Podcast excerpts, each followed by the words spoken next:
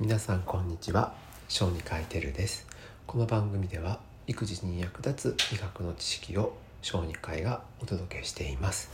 今回お話しする内容は思春期創発症という病気についてお話をしようと思います、えー、この病気の対象になる年齢はまあ大体小学校のまあ、中頃ぐらいの年齢のお子さんになるかと思います。赤ちゃんとね、話ではないので少し皆さん興味がないかもしれませんが、えー、すごく大事なことなので、まあ、一度病名を聞いておけばですね、えー、もう覚えてくれると思うのでその話をしたいと思います、えー、まず最初に話をする内容はどのような体の変化が起きるのかということ。そして次に、え何が問題なのか要は原因なのかという話。そして最後に、えなぜこの病気を見つけなければいけないのかそして治療しなければいけないのかという理由についてお話をしようと思います。まず一番最初に、えー、体の変化つまり二次成長と年齢についてのお話をしなければいけません、えー、細かい数字に関しては説明欄に記載をしておきますのであまり覚えなくても大丈夫です。まず男の子からいきますが9歳までにまあ、清掃、まあ、玉ですね。玉の部分が大きく発育をしていく。10歳までに陰毛が生える。そして11歳までに声変わり。もしくは脇毛やひげが生えるという変化が起きた場合は思春期創発症の基準の1つ目を満たします。次に女の子の場合ですが7歳6ヶ月までに胸が大きくなってなり始める。8歳までに陰紋が生える。そして10歳6ヶ月までに生理が始まる。この場合春期創発症の症状を満たすということになるんですね。これに他の画像検査であったり血液検査でホルモンの数字を調べることによって確定診断となります。ではこれらの症状が起きる原因についてまずお話をしなければいけませんが、えー、そのほとんどは特別な原因は分かっていません。ただ中にはですねこれらの、まあ、生理に関するホルモンを分泌する場所要は脳の中の病気が関係していることがあります。例えば脳に腫瘍がある場合とか以前、まあ、脳に関係するような治療を行ったことの影響とか傷の影響とかそのようなことは関連することもあります。もちろん他の原因によることもあるのでそれだけと言っているわけではありません。そのようなことも踏まえてそれではこの病気の調べなければいけない理由治療しなければいけない理由についてお話を進めていきますがまずさっきも言ったように基本的には特に誘因なく起きるんですけれど中には頭の中の病気の可能性があるのでそういうものがないのかという確認をする必要が出てきます。具体的には MRI を使って頭の中の検査をする必要があると言えますね。で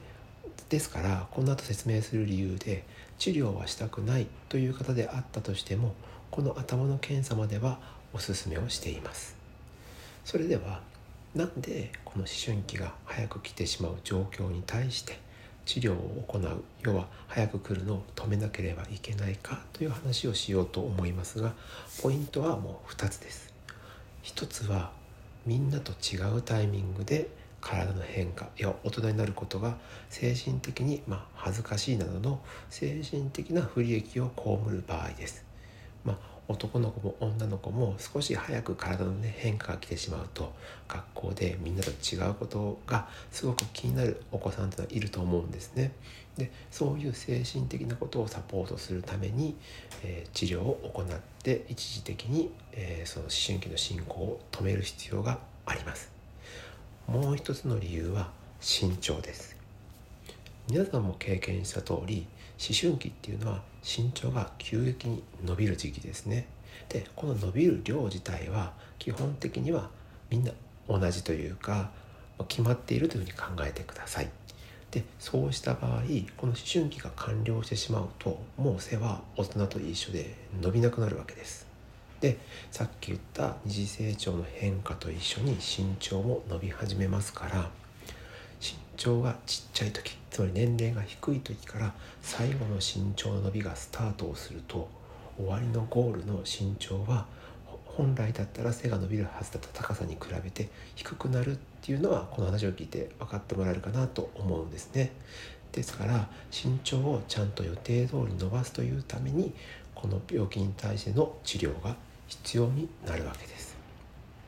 はい、でまとめますと、ま、頭の病気を探すこと、え、身長をちゃんと伸ばしてあげること。そして精神的に嫌な思いをしているのであればそれをサポートするため。この3つが治療をする上での大事な理由となります。まあ、1つ目の検査はいいとしてもう背のことも気にしません、えー、周りと違ったって恥ずかしくもありません。そういうのであれば治療をする必要はありません。そこに関しては親の気持ちそして何よりも大事な本人の気持ちに沿って治療を選べば良いかと思います。じゃあ最後にどうやったらこの病気に早く気づけるのかという話をしようと思いますがこの病気を早く見つける上で難しいのがこの体の変化を親になかなか言いづらい言いたくないっていうのが一つあると思うんですね。例えば皆さんも経験あると思うんですけれどもう毛が生えたとかもう場合によっては学校でこう笑われたりとかバカにされたりとかそういう経験もあると思いますからなかなか親に打ち明けられない。でいよいよ外から見ても分かるような変化が来た時に早かったことに気づくっていうことはよくありますからまあちっちゃい頃からそういうことが起きるとかいうような性教育に関しての話を親子でできる環境づくりというのは大事かと思うのでもし今お子さんがちっちゃいご家庭はですねそういうことも踏まえた教育を行うのをお勧めしておきます。えー、次に、うん、背の伸びを良かったことと勘違いするっていうのがあるんですね。どういうことかというと背がこの病気が発症する時のよくあるポイントが今まで学校で真ん中もしくは身長が低かった子が急にクラスのトップになるっていうことが起きるわけです。でそういうサインをは背が伸びてよかったって親は思ってしまうんですけれど実はそれは誤解でもう早めに背が伸びる時期が来てしまったというサインの表れなんですね。ですから他の周りの子と比べて急に背が大きくなった時は注意をして今までの身長の伸びを見直す必要があるかと思います成長の記録を取っておくというのはこういう時にも大事になるんですね、はい、で一番最後これ時々あるんですけれど実は親も思春期創発症だったというパターンです。家族歴に関しては調べてみたんですけど具体的なリスクであったりどれぐらいの方が家族歴を有するかっていうのはちょっといろんな本読みましたが見つけれませんでした。ただ時々いらっしゃるのが私も早かったんですって言って日にちを、ね、年齢を引くとやっぱり早いんですね。でそのご両親見るとその方はすごくやっぱ背が低いっていうことに